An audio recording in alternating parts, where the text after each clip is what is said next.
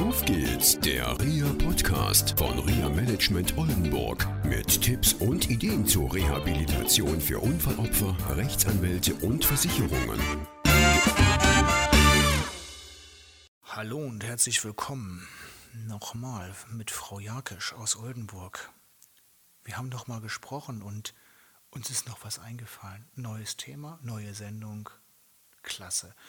In dieser Sendung geht es um die Therapeutenwahl und um die Gutachter. Wo ist ein guter Gutachter, wo nicht? Worauf darf man achten? Das ist sicherlich ein heikles Thema. Und ich erlebe auch immer wieder, dass Unfallopfer zu einem Psychologen kommen. Die sind vom Hausarzt einfach hingeschickt worden. Ich habe gerade zwei Fälle, wo das so ist. Und dann ähm, teilweise 50 Stunden lang Gesprächstherapie oder Verhaltenstherapie durchgeführt werden. Ich habe mal eine Klientin gehabt in meinem früheren Berufsleben, die habe ich mal angerufen, nachdem ich die hundertste Rechnung der Psychologin bekommen hatte und fragte meine Klientin dann, was bringt dir das eigentlich? Du müsstest doch jetzt schon damit durch sein. Und sie sagte, ja, ich dachte, ich muss da hingehen, aber ganz ehrlich, das bringt mir überhaupt nichts und ich habe immer noch die Bilder. Dann habe ich zu ihr gesagt, na, warum hast du dich nicht gemeldet? Das ist der eine Punkt. Der zweite Punkt ist, dass ich dann diese Therapeutin angeschrieben habe und komischerweise nach zehn Sitzungen war es dann so, dass die Therapie beendet war und meine Klientin sagte, in zehn Sitzungen war es möglich, halt, dass, dass also diese ganzen Folgen, von, über die wir schon in den letzten Sendungen gesprochen hatten, einfach wegzubekommen. Also jetzt die Frage, wie finde ich die richtige Therapeutin und Therapeuten? Also nicht alle können zu Tanja Jakisch kommen. Also sind ja auch viele, die weiter weg wohnen von Oldenburg. Ja, welche Marker gibt es, um die richtige Therapeutin oder den richtigen Therapeuten zu finden? Ja, auch das ist natürlich nicht so ganz einfach zu beantworten, weil das auch eine recht komplexe Frage ist. Wichtig ist natürlich, egal ob jetzt durch Unfälle oder durch eine Traumatisierung oder wenn jemand Depressionen hat oder ähnliches, dass man erstmal guckt, wenn man das Erstgespräch gehabt hat, inwieweit fühle ich mich da überhaupt wohl und inwieweit mag ich bei der Person überhaupt die Sachen ansprechen, die mich selber auch belasten und beschäftigen. Viele gehen hin und denken, naja, die muss das ja alles wissen. Aber wir können ja auch nur vor den Kopf gucken und sind darauf angewiesen, dass uns die Klienten auch Rückmeldungen geben oder auch das ansprechen, was natürlich ne, das Problem ist, auch wenn wir unsere Gefühle oder ne, sehr sensibel sind für, für viele Dinge. Aber wir können halt auch nur mit dem arbeiten, eigentlich was im Raum steht. Das ist das eine allgemein bei einer Therapie. Im Rahmen der Traumabehandlung macht es sicherlich häufig Sinn, nach einem explizit traumatherapeutisch ausgebildeten Therapeuten zu gucken.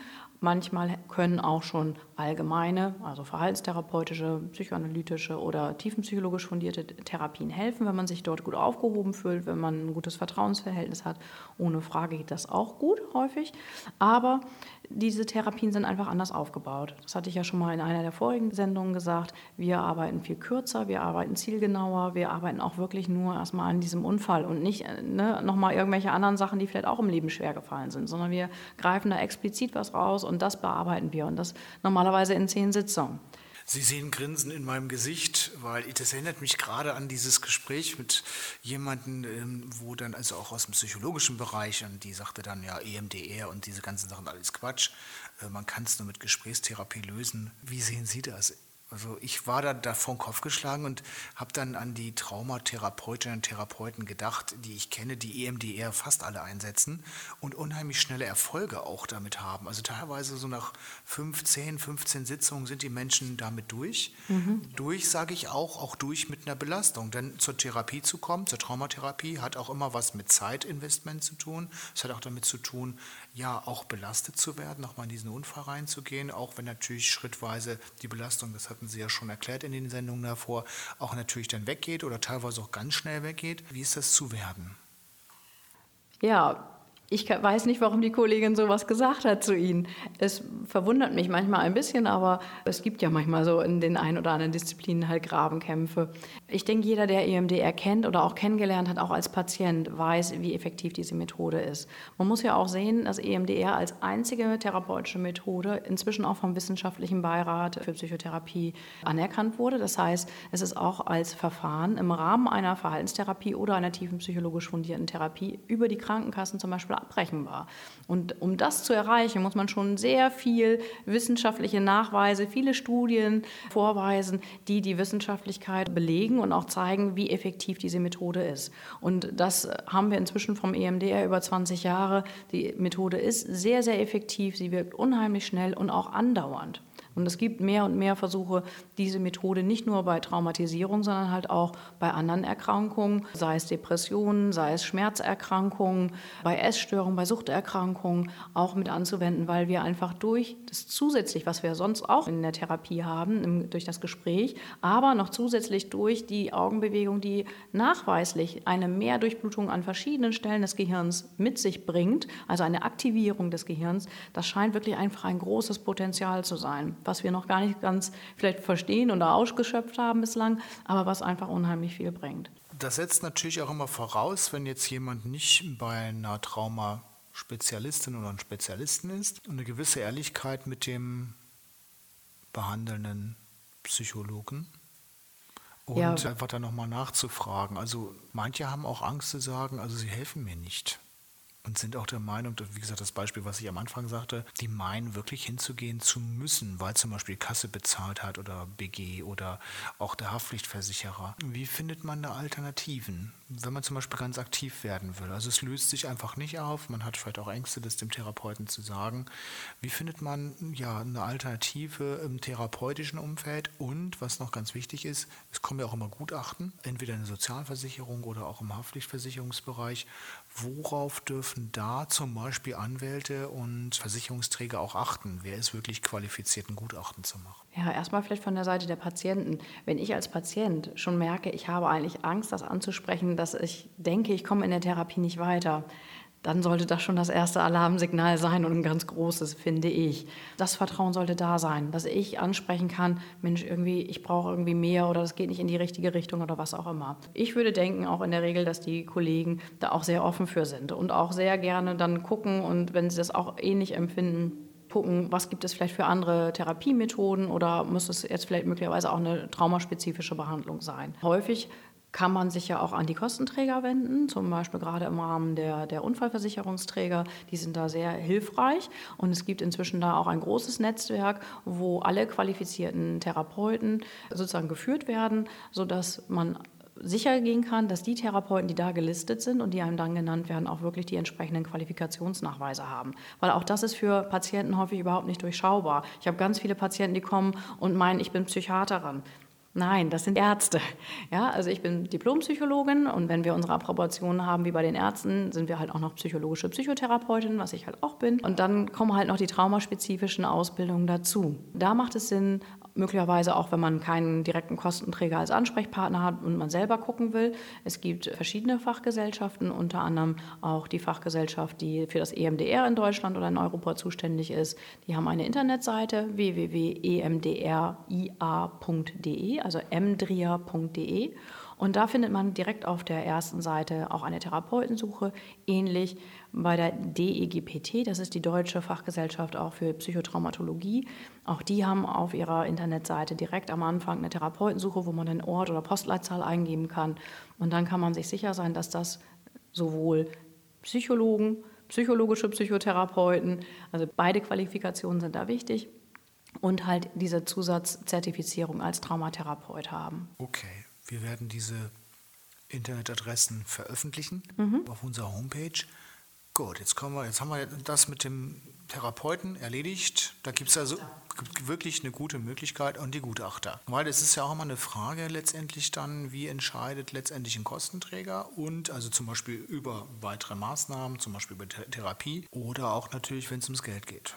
Ja, bei den Unfallopfern ist es meistens ja die Auseinandersetzung mit dem Haftpflichtversicherer und da muss ich ganz ehrlich sagen, habe ich auch in der Vergangenheit schon Gutachten gesehen, wo ich mir als quasi schon die Frage gestellt hat, was will der Gutachter eigentlich? Ist er wirklich qualifiziert? Und ich denke eigentlich auch, dass Versicherungen, Rechtsanwälte dann Interesse haben, eine Gutachterin oder einen Gutachter zu finden, der auch wirklich ein Gutachten erstellen kann mit einer gewissen Qualität, die auch vom Gericht standhält und kein Parteiengutachten ist.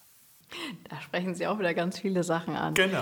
Natürlich würde ich erstmal sagen, alle Gutachter, die Gutachten erstellen, sind natürlich auch qualifiziert. Sie haben ihren Arzttitel, sie haben ihren Facharzttitel, ohne Frage. Es ist manchmal wirklich schwierig im traumatherapeutischen Bereich, weil nicht alle von diesen Gutachtern wirklich auch traumatherapeutisch geschult sind.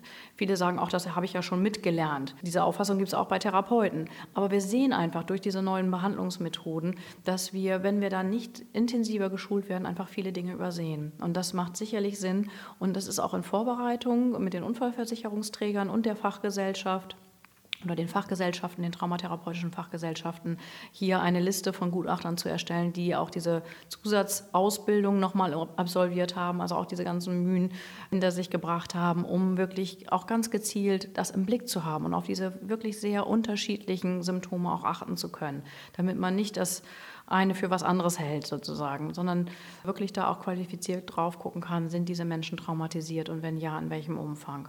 Das ist in Arbeit und soll mehr und mehr kommen. Man kann natürlich auch als Patient den Gutachter auch fragen.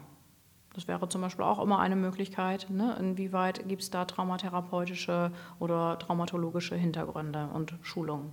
Oh je. Ich sage oh je, weil meine Freundin hatte einen Gutachter. Ähm, sie hat diese Frage gestellt ganz nett und er war sehr aggressiv auf einmal. Das Gutachten ist auch dementsprechend ausgefallen. Ja, auch das sollte natürlich leider nicht passieren, aber es ja. passiert. Ja, okay. ja. Ne, aber auch da, was manchmal wirklich schwierig ist für Menschen, Ärzte, auch Therapeuten, Leute aus dem Gesundheitsbereich, wir werden wirklich manchmal noch so diese Halbgötter in Weiß. Ne? Und auch da, ich sage ganz vielen meiner Patienten, Mensch, das ist ein Dienstleister. Wenn Sie sich zu Hause Ihre Wände streichen lassen wollen und Sie wollen die in weiß haben und der streicht die in rosa, dann haben Sie ne, alles Recht der Welt auch zu sagen, so will ich das nicht haben. Mhm. Ne, so akzeptiere ich das nicht. Und ich muss auch bestimmte Sachen, egal von Therapeuten oder von Ärzten, so nicht unbedingt mit mir machen lassen. Ne, klar muss ich Grund auch der Mitwirkungspflicht bestimmte Sachen sicherlich mitarbeiten, aber trotzdem kann man mich vernünftig, respektvoll behandeln. Und das passiert nicht immer, leider, aber das kann man auch ansprechen oder halt auch sagen, okay, dann möchte ich bitte auch den Arzt wechseln. Okay, super. Das waren wieder viele Informationen. Vielen, vielen Dank für diese Sendung und ich freue mich schon auf die nächste Sendung. Tschüss, Tanja Jakisch. Tschüss. Tschüss. Das war eine Folge von Auf geht's, der REA Podcast, eine Produktion von REA Management Oldenburg. Weitere Informationen über uns finden Sie im Internet unter www.reamanagement-oldenburg.de.